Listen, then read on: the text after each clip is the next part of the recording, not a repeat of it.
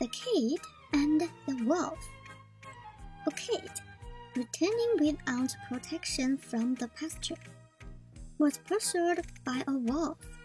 Seeing he could not escape, he turned around and sighed, I know, friend wolf, that I must be your prey.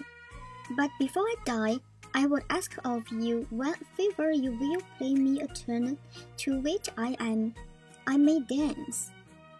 The wolf complied, and while he was peeping and the kid was dancing, some house, hearing the sound, ran up and began chasing the wolf.